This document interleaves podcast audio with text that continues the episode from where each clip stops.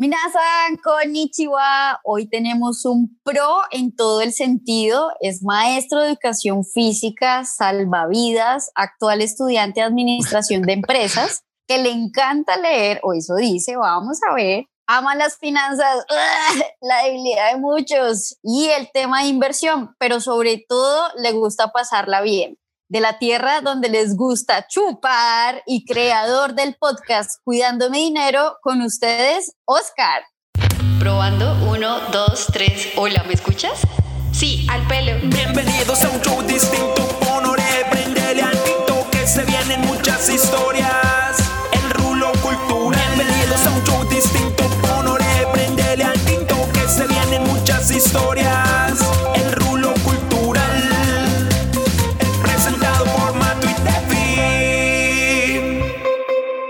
Hola, ¿qué tal están? ¿Cómo les va, chicas del Rolo Cultural? Ya tenía muchas ganas de conocerlas. Bienvenido, Oscar y Matrulú, ¿cómo estás? Hola Tefi, muy emocionada de volvernos a encontrar en un nuevo episodio. Oscarín, bienvenidísimo a este programa. Yo estoy súper emocionada porque creo que ya lo he dicho, soy una compradora compulsiva. Entonces, Oscar, necesito tu conocimiento y tu orientación, por favor, salva mi billetera. Y por eso se llama el podcast Cuidando mi dinero. Casi, casi, casi. Buenísimo, pero de verdad que es un tema muy duro para muchos de nosotros. No sé si somos mayoría también a veces las mujeres que nos gusta comprar, comprar. De hecho, en marketing todo está más diseñado para nosotras, ¿no? Nosotras incluso decidimos qué compran ellos. Uh, pero Tefi, no reveles nuestros secretos. Digo, ¿no? Digo, creí que no era secreto, pero bueno. Miren, pero antes de dar ahí, primero quiero agradecerles por la invitación y segundo, entrando con lo que estamos hablando allá, creo que todo esto viene de, de todo lo que nos han enseñado nuestros papás y cómo en la forma que ellos les enseñaron y les enseñaron sus papás y bueno, viene de mucho tiempo esa misma Uy. educación. Uy, no, no, ahí sí, Tacho, para, párame ahí porque mi mamá es súper ahorradora, no sé cómo lo hace, pero yo no viví con ella, me crió ella, pero no adquirí ese maravilloso hábito. Entonces, para eso estás tú acá hoy, que nos ayudes a ver si podemos mejorar. Oigan, sí, ¿cómo eran las mamás? Porque eso les rinde el dinero. Yo no sé cómo. Ese es un gran secreto magas. también. Son magas, magas total. Esperen un próximo episodio con una mamá para que nos cuente cómo carajos les rinde el dinero. Por ahora, Oscar, cuéntanos todo, por favor. Cuéntanos, empecemos por qué tan difícil es adquirir ese hábito de ahorrar para aquellas personas que ni siquiera saben controlar sus gastos. ¿Cierto, Uy. Matu? Van como tres preguntas ahí, pero primero empecemos con lo que dijiste, es hábito. ¿Quién más va a la nervioso. tienda? Alce la mano quién más va a la tienda y cuando compra un chocorramo, lo que sobre, que se lo den en gomitas.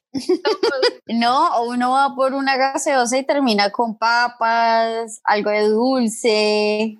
Porque uno, además, no sé si les pasa, pero uno dice, necesito comprar X cosa. Ah, y es que a uno se le termina enredando cuánta vaina adicional va viendo. Sí, Ahí, desde donde estamos y si tenemos la billetera a la mano, hay que poner en práctica todo lo que tengamos para, para no gastar de más.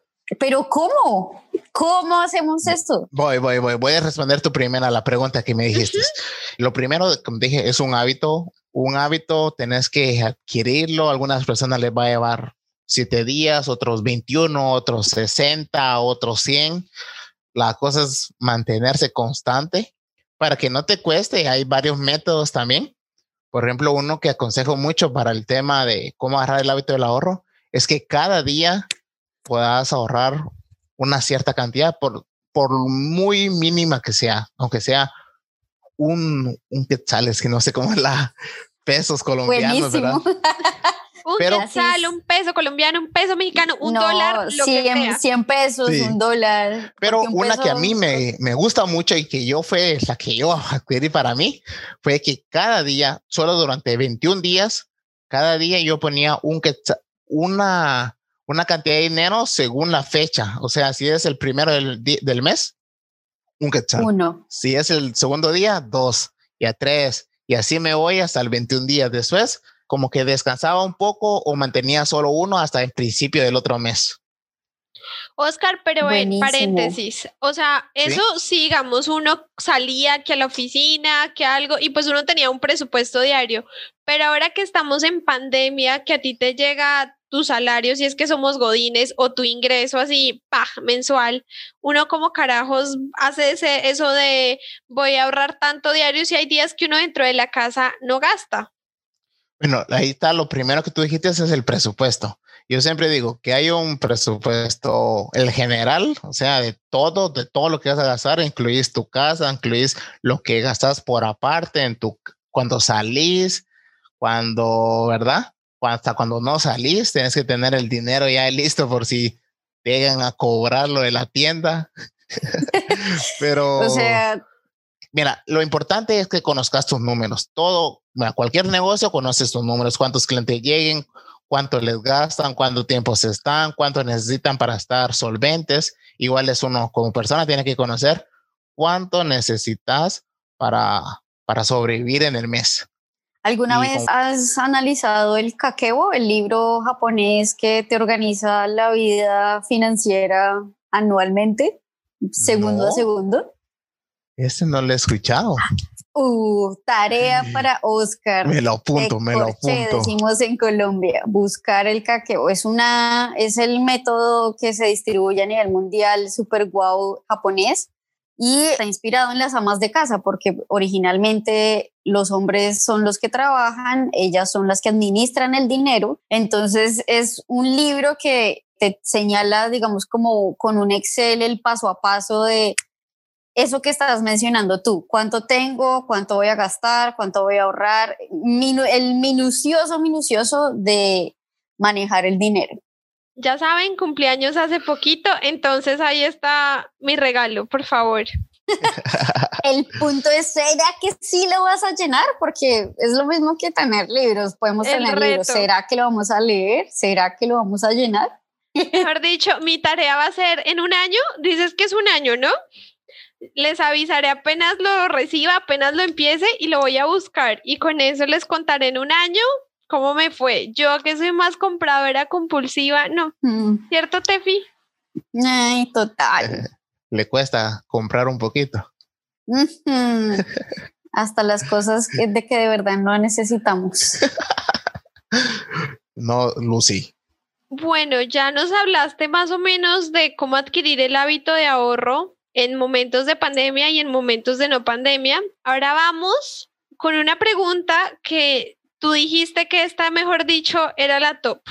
¿Cómo estabilizar el hábito de ahorrar cuando hay incertidumbre laboral y es probable que no todos los meses recibas un ingreso porque pues ajá, estamos en Latinoamérica? Mm. Bueno, yo, yo me enfrenté mucho a ese problema porque, bueno, no, no había mucha oportunidad laboral que donde vivo. Yo tuve que generarme estas oportunidades de trabajo y es el mismo consejo que le doy a esas personas, que empiecen a generarse ellos mismos sus propias fuentes de ingreso. Si tal vez dependen de un trabajo fijo, pues que empiecen a estudiar. La mejor forma en ese sentido tal vez no va a ser ahorrar, sino que invertir en ellos mismos a través para un aprendizaje y ese aprendizaje lo logren monetizar. Y yo creo que ese tal vez podría ser una de las mejores opciones que pueden hacer por supuesto, eh, tienen que estar atentos con sus deudas, bien controlar los gastos y como les dije al principio, pues tienen que conocer sus números en el presupuesto. Con eso ya se puede ver, bueno, yo invierto tanto en esto para mí y esto para ahorrar, ¿verdad?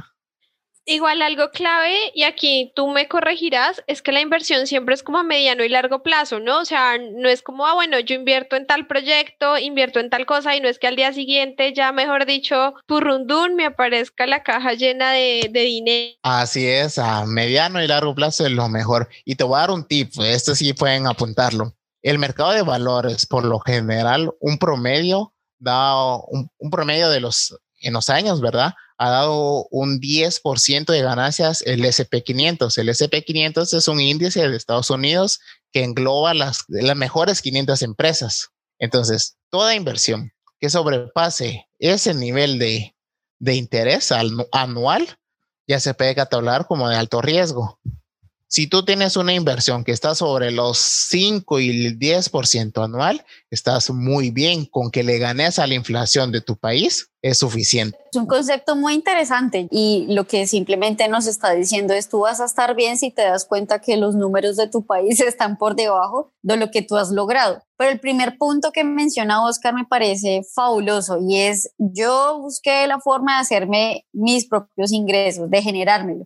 Y es que ahí está la clave. Si se han dado cuenta y si recuerdan de los proyectos con los que hemos hablado, de Alesa y su maquillaje, que ahorita también ha evolucionado este año, de Proverbio, todos son ideas que ellos mismos dijeron, bueno, a mí me gusta esto, me apasiona esto, y lo montaron y lo pusieron y lo hicieron real material, es decir, de la idea se formó un proyecto muy grande. Entonces, tienes toda la razón, me encanta esa frase, y no es estar ahí esperando que nos tiren la moneda, sino nosotros ir a buscarla.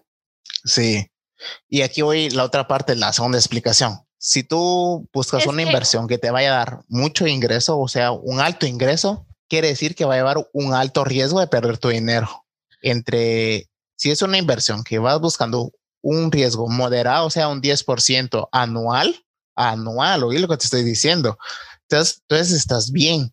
Pero si estás buscando un 10%, un 50% mensual, es que tu dinero lo puedes perder, así como lo puedes ganar. Dependiendo del interés que vas a ganar, así va a ser el riesgo que vas a adquirir. Oscar, pero tú me hablabas de un índice y bueno, ya más adelante les contaré cómo me he obligado a ahorrar, pero si digamos yo quisiera invertir en algo, ¿dónde puedo mirar el índice de esa empresa? Porque pues obviamente tú te meterás a la página web y no es que encuentres esa información ahí de primerazo. Están los gráficos y todo, eh, te los dan. Lo que yo aconsejo cuando ustedes, por ejemplo, alguien como tú que no sabe de cómo invertir, es preferencial. Primero, aprender. Si no quieres aprender, puedes irte a un, a un fondo de inversión indexado. O sea que indexado quiere decir que ellos van a comprar acciones del SP500. O sea que si el SP500 anual termina ganando, el fondo también y por ende tú también. Ok, bueno, ahí les voy a contar mi secretico. El año pasado, antes de la pandemia, yo dije, bueno, ya me tengo que obligar a ahorrar. Y hay una aplicación aquí en Colombia, aquí esto es publicidad no pagada, que se llama Wallet.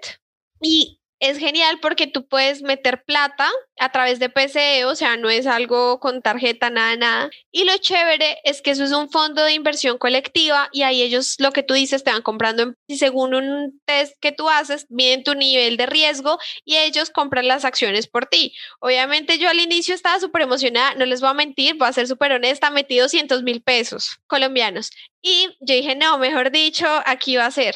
Empezó a ganar 230, 250, yo súper emocionada. Cuando purrundún la pandemia, bajé a 160, 150. Yo estaba paniqueada. Yo dije, perdón la grosería, fue madre, perdí la plata. Obviamente mis amigos de finanzas fueron, tranquilízate, no la vas a perder.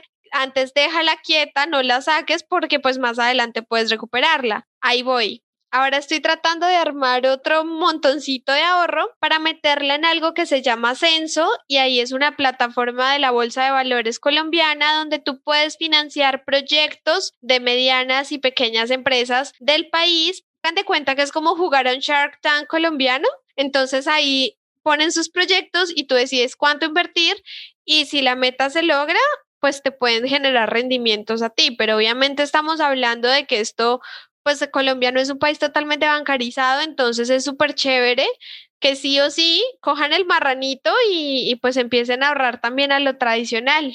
Ah, está bien, está bien, hay que, aprovechar esas oportunidades y como te dijeron tus amigos, tranqui, tranqui, ya vas a recuperar ese dinero o por lo menos salir de tablas. Aquí juega mucho el papel del inversor, el que sepa, por ejemplo, cuando empezó la pandemia, pues tú tuviste que haber visto eso, ¿verdad? Dependiendo tu inversión, tu riesgo, y el lugar donde estabas invirtiendo, porque por ejemplo, ellos compraron acciones de una empresa de turismo y entró la pandemia. Entonces, ¿verdad? Todo eso tenemos que aprender en el tema de la inversión. No, eso es lo que a mí no me gusta de ese tema de, la inversión. Es un juego ahí con de hacer de tripas corazón, es mi plata, es el sentimiento. No, por eso siempre he dicho y me mantengo que esa gente que le gusta las finanzas y vive en ese mundo no tiene corazón. No, no, esa gente Esa gente definitivamente, si buscan plata es porque no tienen corazón. Va, ahora Pero les voy a dar un tip, un tip con, con lo que dijo Tefi. Cuando yo les mencioné, un fondo indexado es totalmente diferente a un fondo de inversión. Bueno, es lo mismo, pero estos son indexados. O sea que estos se rigen al SP500. ¿Ya? Ok, es Los ahí demás- seguro. Eh, por decirlo así, porque si el mercado gana, ellos también. Pero si el mercado Ok. pierde, eh, pero es, estamos hablando anualmente. Ok, Ya. Ahora, los otros mercados pues, di- diversifican sus, sus portafolios y no todos los fondos de estos terminan ganando.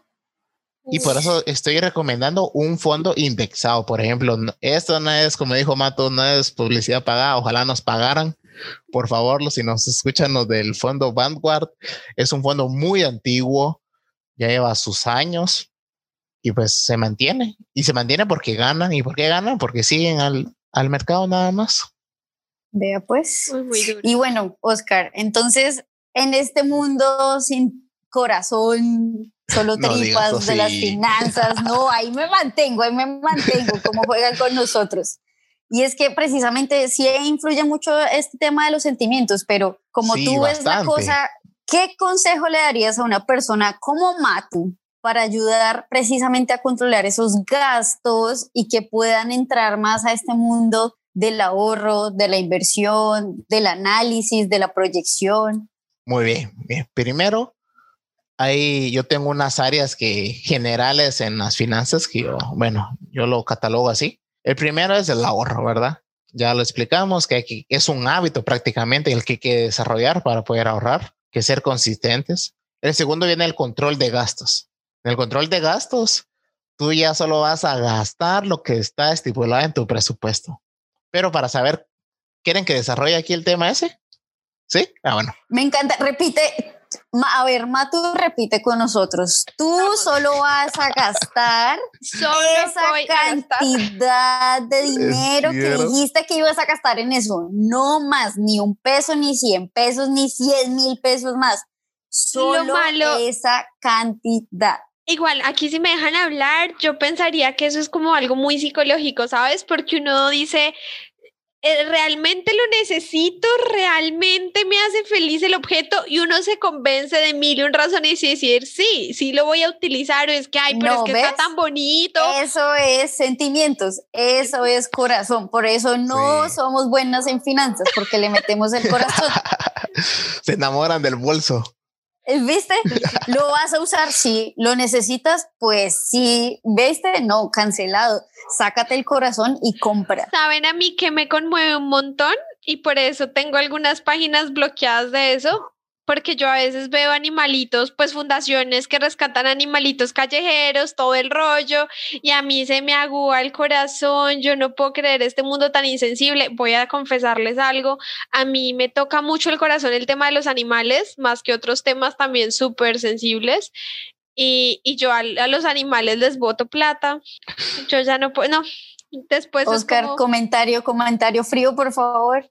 Castígala. Pues no, no, está entre su zona de solidaridad. ¿ya?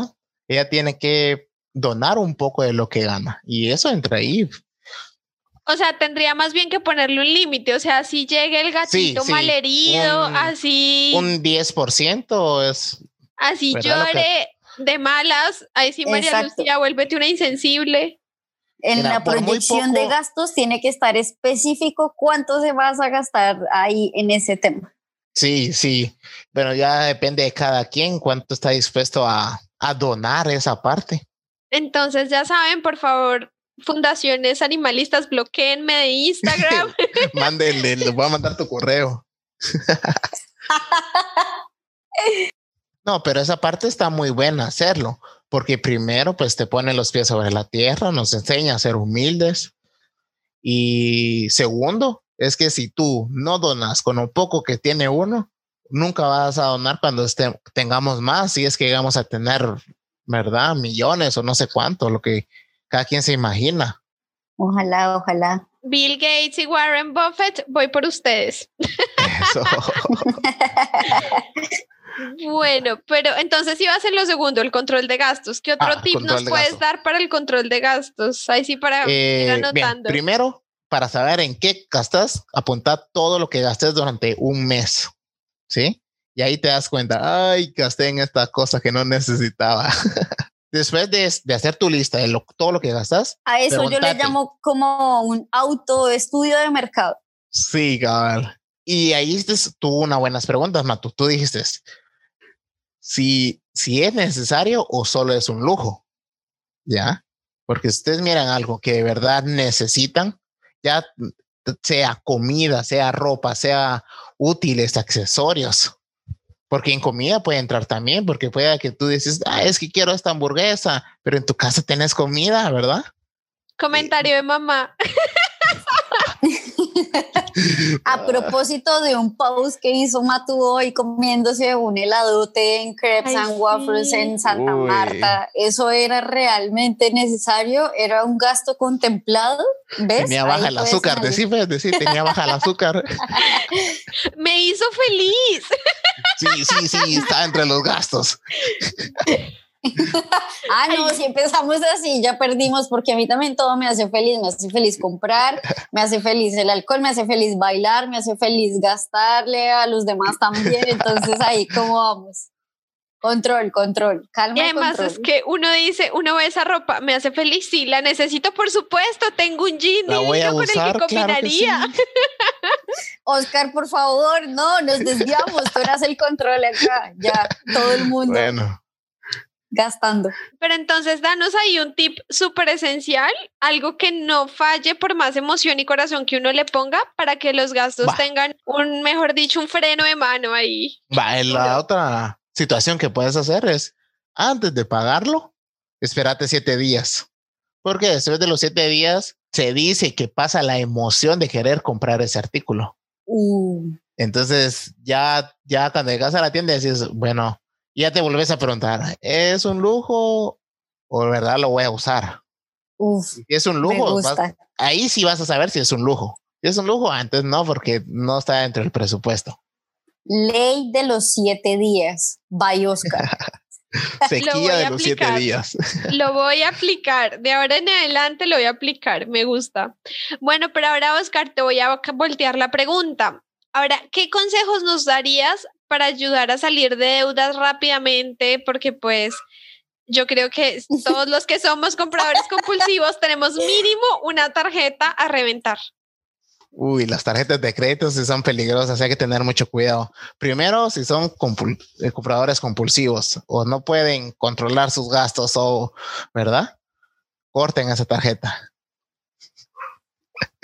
sí, desháganse de ella y lo siguiente que viene es apuntar todas sus deudas, desde la más pequeña hasta la más grande. Y empezar a pagar por lo menos el, el salario mínimo de todas, lo que, lo que se te, se te pide pagar. Y entonces, como tenés tu listado y estás pagando para que no seas morosa o moroso, para el caso que nos esté escuchando alguien, empezás a pagar la que tenga la menor cantidad. Pero vas a pagar un 25, 50% más. ¿Por qué? Porque el, lo mínimo que te pide la entidad bancaria o la entidad que le estás pagando solo son gastos administrativos. O sea que esa entidad se está pagando a ella primero y hasta que deja de cobrarte lo que ellos están gastando, por decirlo así, empezás a pagar tu deuda. Lo que va a servir pagar el 25, 50% más va a servir para pagar tu deuda. Y, con esa forma vas a salir más rápido de tu, de tu deuda. Pero no queda ahí, no queda ahí tiempo, tiempo. Terminas de pagar la primera, entonces agarras ese dinero y se lo sumas a la, la segunda. Porque ese dinero que estabas pagando no lo estabas utilizando, por decirlo así, en otra situación. Tú seguís con el mismo eh, presupuesto de pagar deudas, con el mismo apartado no le vas a aumentar porque en la segunda deuda que estás pagando, le aumentas lo que tenías pagando la primera, que vaya, eh, va a ser como un 20, 25 o, 30% de la segunda, porque es un poco más grande la segunda. Y ya se vuelve una bola de nieve, ¿ya me van entendiendo?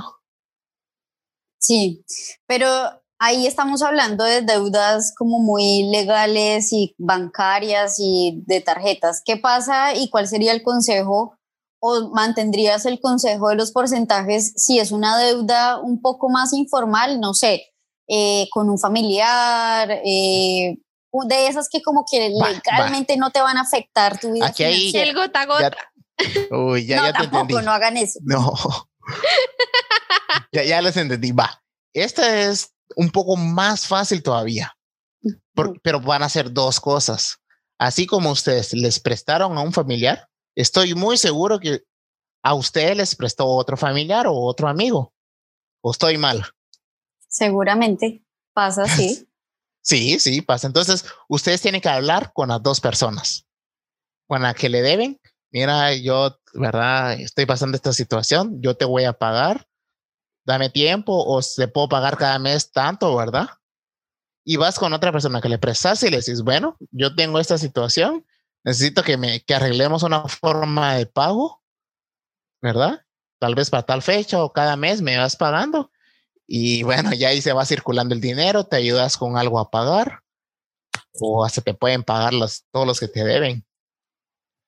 Wow. Pero me gusta lo de los porcentajes. En mi caso, yo sí le debo entidades bancarias, pero también es cierto que uno a veces le pide a un amigo, ay, yo tengo, yo creo que todos tenemos dos amigos que nos salvan de emergencias y es como, fulanito, sálvame, necesito 50 para tal cosa y van, purrundún, te salvan. Entonces siempre es bueno tener esa comunicación que tú dices clara y directa, decir, bueno, me salvaste, dame chance y ahí nos vamos ajustando. Me y me gustó mucho lo de los porcentajes, porque es una manera sensata de poder decir, bueno, vamos a administrar mi dinero de manera eficiente y realmente pues sostenible, ¿no? Porque si no, pues no, uno no acaba de pagar nunca. Sí, sí, y es bueno que te pongas de acuerdo. Es más, algunas entidades bancarias te dan hasta chance, te dan tiempo para poderte acomodar tú o, o tener hasta intereses más bajos para pagar. Bueno, no, a veces hacen jugarretas, ¿no? Cuando un banco se da cuenta que tienes muchas deudas o una deuda, no sé, una cartera de deuda muy grande, te compran, te dicen, te pago tu deuda con ese banco y te endeudas conmigo y compras esto y, uno, y como que suena bien y, y trin, uno se cambia, lo hace. Yo la verdad nunca lo he hecho.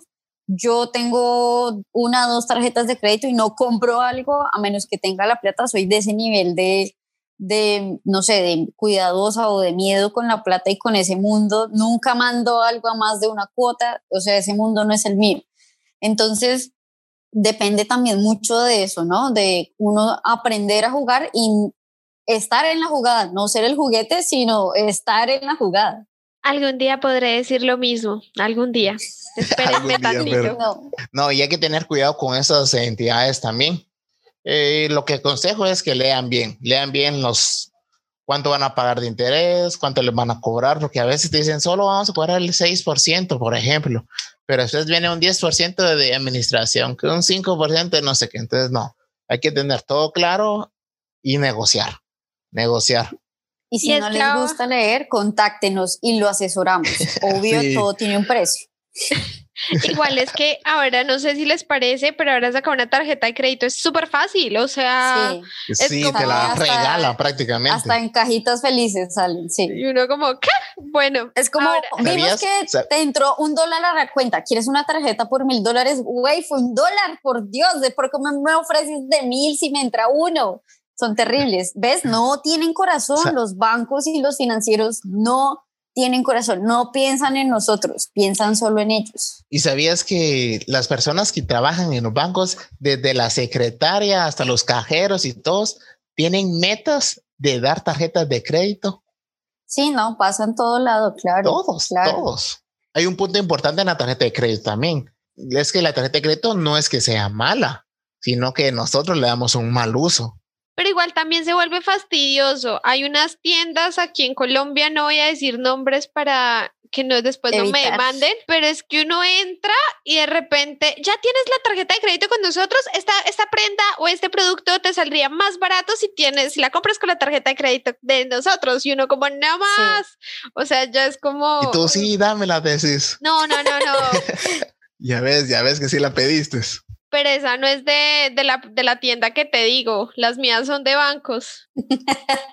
Bueno, y Ahora que entramos como que también más a este tema de bancos, por lo general, si los bancos ven que tú tienes una, un buen ahorro o una buena plata o un ingreso fijo, te ofrecen ciertas figuras para ahorrar o para aumentar esos ingresos.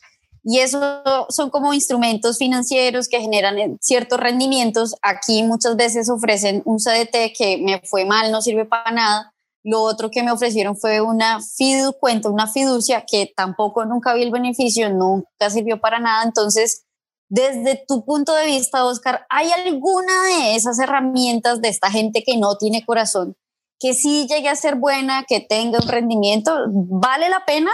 Algunas sí, otras no. Te voy a decir la ¿Cuáles verdad. sí?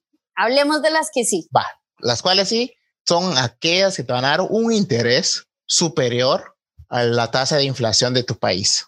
Porque Ok. tú, por lo general, la mayoría tenemos en, en la moneda de nuestro país el dinero en el banco. Y si yo sé que aquí en mi país un fondo a largo plazo cada año me van a dar un 2%, a mí no me sirve porque la tasa de inflación es un 5%. O sea, yo voy a estar perdiendo un 3%. Entonces, lo que tendríamos que hacer en este caso es mejor invertirlo en un fondo indexado que te va a dar un 10, 8, 7%. Vas a estar ganando más y más tranquilo. Ahora bien, los préstamos también te van a servir cuando quieras apalancarte para tener algún activo y no está mal aprovecharse de ello, pero hay que saberlos usar, saber cuánto agarrar, saber también cuándo es el momento de endeudarse. Definitivamente, SOS Oscar. ¿Aló? Por favor, próxima vez que me vaya a endeudar, Oscar, ¿esto te parece razonable? Te voy a mandar foto del contrato.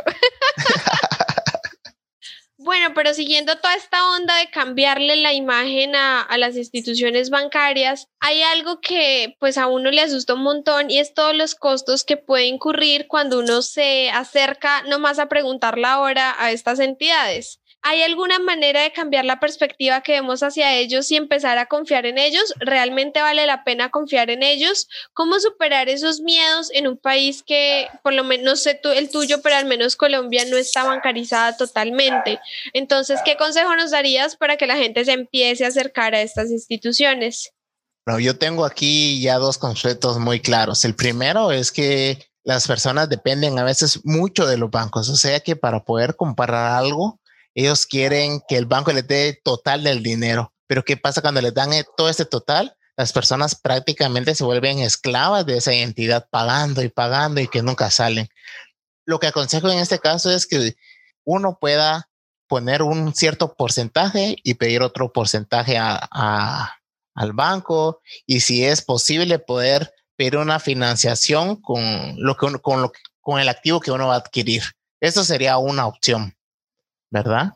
Que era lo me encanta, me encanta muchísimo todos los consejos que nos das porque es ser sensato, ¿sabes? Es bueno, listo, acércate, pero también pon de tu parte tú, o sea, no dejes que el banco te apalanque el 100% de lo que quieres comprar, sino que sea algo más bien moderado. Me gusta, me gusta. Gracias, Oscarín. Vamos a ver si después de este podcast sale una nueva yo. Sí, primero Dios. Comencemos con un nuevo rulo. Entonces, ¿qué consejo nos darías a todos los que ahora estamos en la onda digital para que empecemos a monetizar? Estamos haciendo ya la idea realidad de lo que teníamos en mente, lo que nos gusta y aquí estamos. Ahora, ¿cuál sería ese paso a seguir para poder empezar a generar ingresos con estas maravillas y estas pasiones? Hay un punto bien claro de que no vivimos de aplausos, no vivimos por, por placer. Va a llegar un momento en que tenemos que monetizar, por lo menos para, como dicen algunos, sacar los gastos, aunque sea. Y a veces el contenido que compartimos tenemos que agregarle a nuestra, nuestro propio negocio.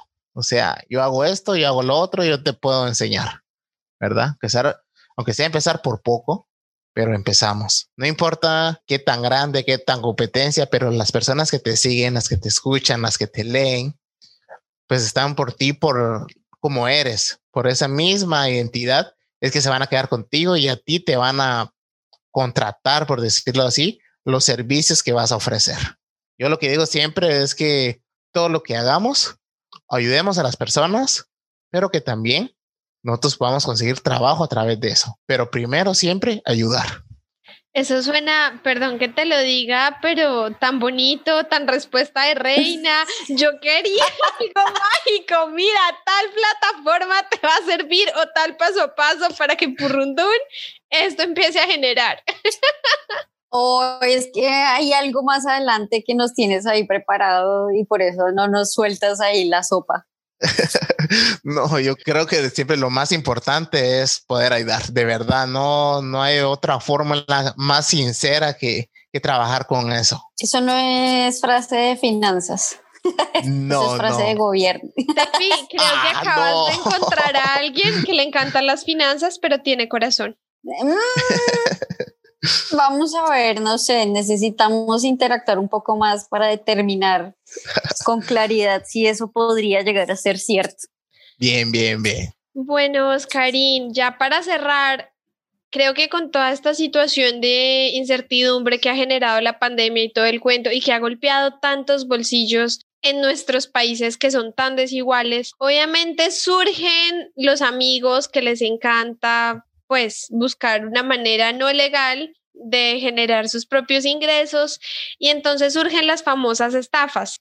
¿Qué consejos nos darías tú para, para que no caigamos en este tipo de estafas, anuncios falsos, gente que se hace pasar por otras instituciones o personas y pues así no, nuestro bolsillo no se ve afectado? Este, aquí lo importante es ser inteligentes ustedes. Eh, dinero fácil nunca hay. Y si te dicen que es fácil, que vas a ganar tanto y que así por hacer una cosita mínima, no. Hay que investigar, hay que ver de dónde sale el dinero, hay que ver con quién estamos trabajando. Por ejemplo, tú no vas a creerle a un perfil que mires que no tenga ningún contenido, que no sea vieja la página. Entonces, hay muchas cosas que ver en de trasfondo, que ver lo legal también. Pero lo más importante es eso, conseguir un trabajo primero, una fuente de ingreso. Después de eso, ir creando nuestras propias fuentes de ingreso. Me encanta, o sea, gente, ya saben, no traguen entero y averigüen y respáldense siempre antes de dar el dinero, porque sí.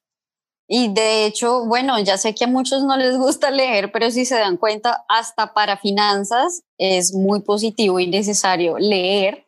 Entonces, vayan acostumbrándose, búsquense sus gurús, sus eh, aliados, sus Oscar de cuidando mi dinero para que les vaya dando tips y nada, Gracias. hay que informarse, hay que informarse porque no todo es como lo pintan.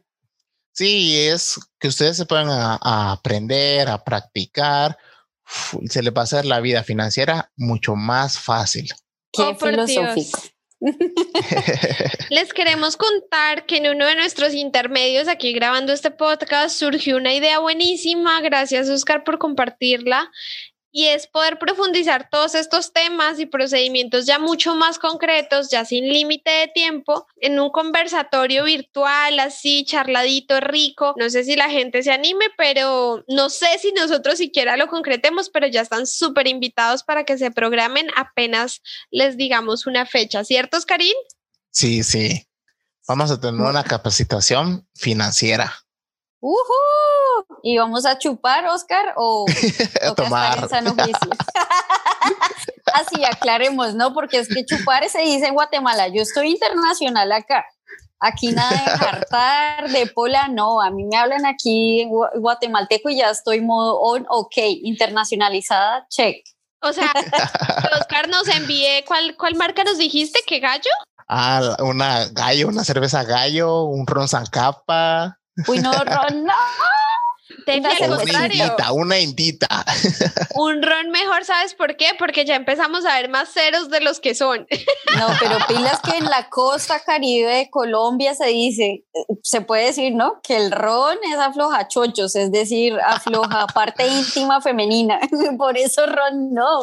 Bueno, entonces ya están súper invitados y muchísimas gracias, Oscar, por compartir tu conocimiento. Tefi, ¿qué tal la pasaste? ¿Algo que quieras saber no, antes de wow, que se nos... creí que me iba a aburrir, estaba dispuesta a dar esta batalla, pero de verdad que aprendí mucho, Oscar. Muchas gracias por darnos esta nueva visión de las finanzas y que vuelvas por acá. Gracias, gracias. Ah, no, y quedamos con Matu que entre uno o dos meses vamos a ver su avance. Uh, aquí ya, mira, nos programaron, nos analizaron y nos van a evaluar. Me encanta eso que los dos meses empiecen a contar desde el momento en que él nos dé así ya los procedimientos bien masticaditos Sí, sí, y decir, la- bueno, ya, ahora sí, hoy cuánto tienes, cuánto gastaste, cuánto ajá, cuánto la Exclusivo para el rulo. Eso. uh, ahora sí. Ahora sí Ya. puedo Se decir que este financiero sí tiene corazón. Ya va el interés, el interés Ya compuesto. cedí, ahora sí cedí. Bueno, Oscar, muchísimas gracias por tu conocimiento. Ustedes espero le hayan sacado montones de conocimiento y de ideas a Oscarín para que este año sí logremos la meta de ahorrar, sí logremos la meta de aprender a manejar de manera sabia el dinero. Y bueno, no siendo más, esperamos que Oscar nos haga el conversatorio y nos vemos en un próximo episodio para seguir echando rulo. Gracias a ustedes también. Un, Un ratico ratico. con Oscar. Gracias, Oscar. Gracias a ustedes y a todos los que nos van a escuchar. Sean bienvenidos. Cualquier duda me pueden encontrar cuidando mi dinero en Instagram y en, en el podcast también. O sea, por favor, admiren la disciplina de este señor, de este muchacho, es que señor, de este joven, señor, por favor, de este joven. de Joven, este joven. joven que sacaba podcast diario. O sea, por si es así con las finanzas y encima de todo enseña hasta fútbol. Jue madre, ¿cómo te rinde el tiempo? Yo Salvavidas. salvavidas. no. Y encima de todo tiene novia. Oye, Y estudia, ¿cómo lo hace? Y tiene novia. O sea, Es muy productivo. ¿Qué ser tan productivo? Úntanos, por favor, de En Guatemala el, para en el próximo, en el próximo eh, podcast. Eso. ya, ya tendremos otro episodio aquí de los secreticos de Oscar. Un abrazo enorme para todos y chao pues. Bye Gracias, bye, Dios. sayonara, matane. El